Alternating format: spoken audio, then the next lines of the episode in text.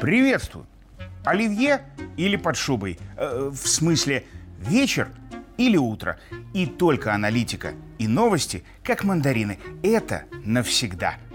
А значит, даже в последнем выпуске нашей с вами традиционной рубрики «Лавров за гранью» в этом году с вами нам о чем поговорить о тех, кто за мировой политической кулисой, видать, давно праздновать начал и даже уже выставлял оттуда то отдыхающее лицо, то другие части тел. Так вот, нам с вами об них поговорить, конечно, можно. Было бы. Тем более, что злободневных поводов, как пузыречков в шампанском и старой доброй валерьянки в аптеке.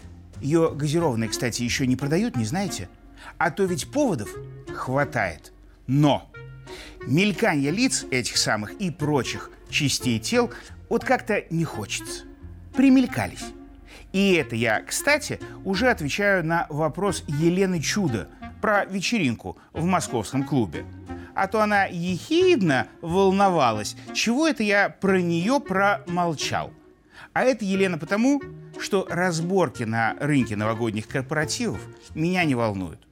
Ведь в отличие от вечеринок с блэкджеком и прочим, в кабинетах премьеров Британии или Финляндии они не повод для и не свидетельство коренных сдвигов в обществе пока что.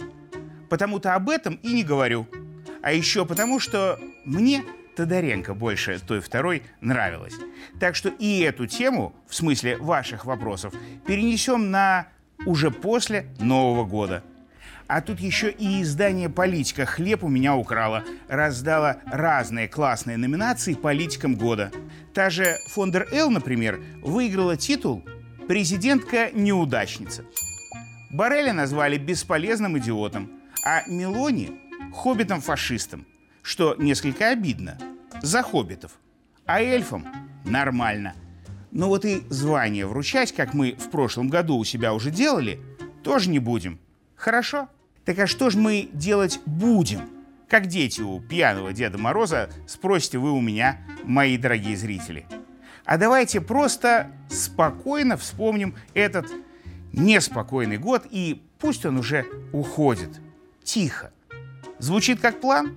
Ну, значит, будем его придерживаться. Итак, события года с краткими комментариями в рубрике «Лавров за гранью итого 23».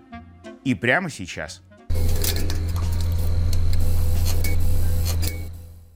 И начнем с самого начала, с публикации в январе 23 книжечки принца Гарри, какую он мог бы озаглавить «Моя семья и другие, вообще все животные».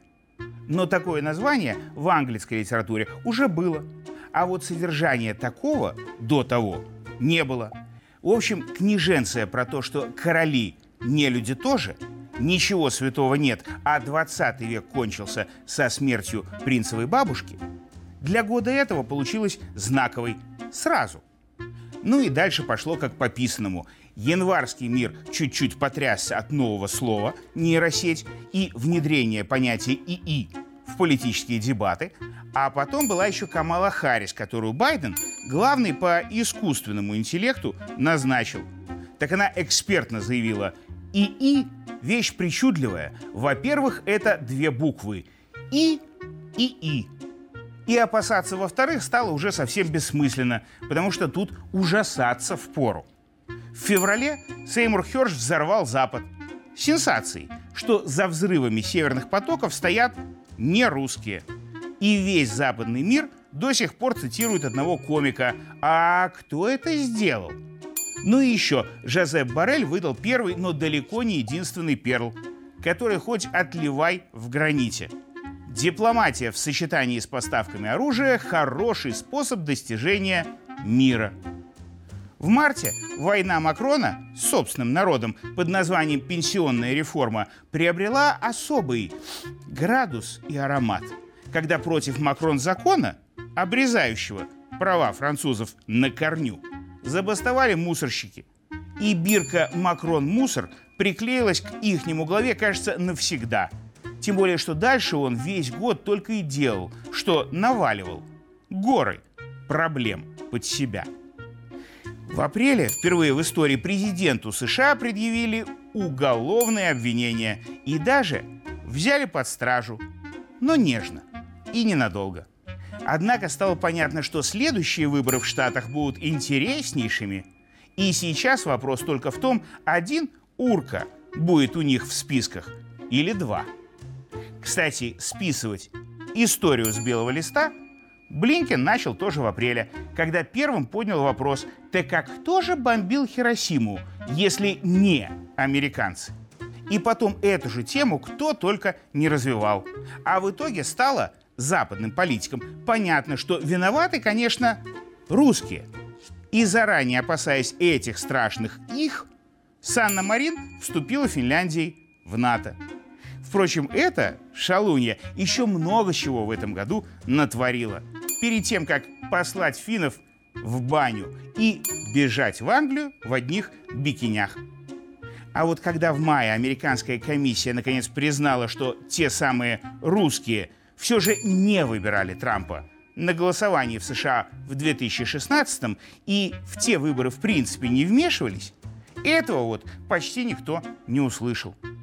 Впрочем, о выборах 24 говорили и в июне, когда обвинения во всех тяжких предъявили сыну Байдена. А он чуть было не признался в наркомании, разврате, махинациях с налогами и нелегальном огнестреле. Но уже потом, как Гарри, ушел в отказ, списав все на свое окружение. А вот младший Сорос окружению своему был только благодарен. Еще бы, его папка оставил сыну не только дурную наследственность и такую же славу, но и империю. В июле все отвлеклись было на контрнаступ Зеленского в никуда, но очень скоро стало ясно, что вместо наступа наступило то самое время американцам кидать союзников. Чем они и занимались всегда, что во Вьетнаме, что в Афганистане.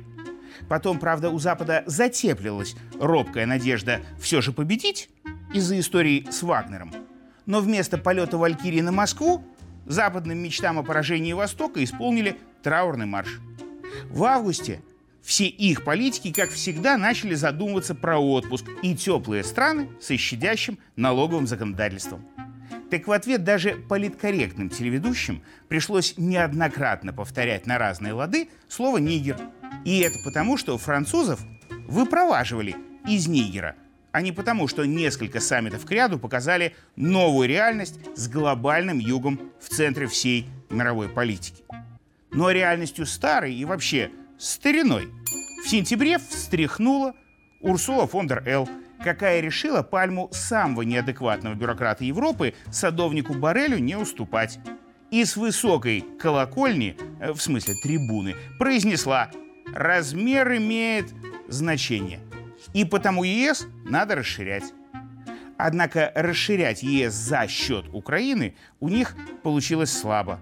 Вон, Байден в октябре для Украины даже 100 ярдов на счета положить не смог. И с тех пор, кстати, отказывали в деньгах Киеву неоднократно. В том числе и потому, что случился Ближний Восток и Гейн. И эта война, в которой в очередной раз показала, что США нигде в мире, в мире не заинтересованы – Совсем.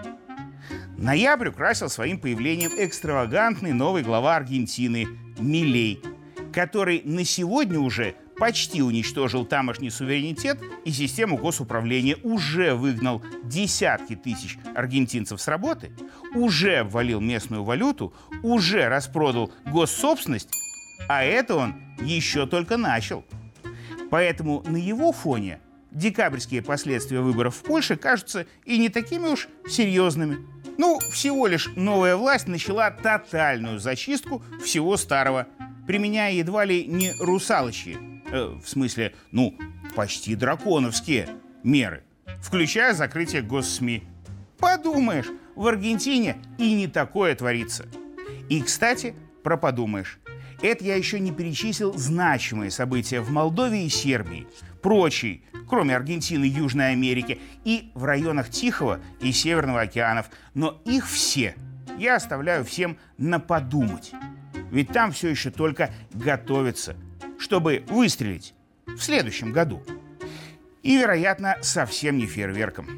В общем, если вам казалось, что этот год был бурным, шумным, суетным и неспокойным, то вы правы. Вот только следующий будет еще громче и неспокойнее, кажется. Хотя чему тут удивляться? Это ж год дракона, в котором я, Лавров, могу гарантировать только одно. Новости будут. А значит, будет и повод встретиться нам с вами в нашей традиционной уже рубрике «Лавров за гранью» и обсудить все грани происходящего, но это уже потом, в году следующем. А пока, пока ухожу, помахивая драконьим хвостом, как в фильме «Страх и ненависть в Лас-Вегасе». Хотя нет. Еще два слова о двух кино. Один американский фильм о гражданской войне в США уже вышел, другой готовится. И какое, спросите вы, это имеет отношение к новостям? Вот поживем и увидим. В новом году, в котором я желаю всем, нам, только хорошего. А теперь пока.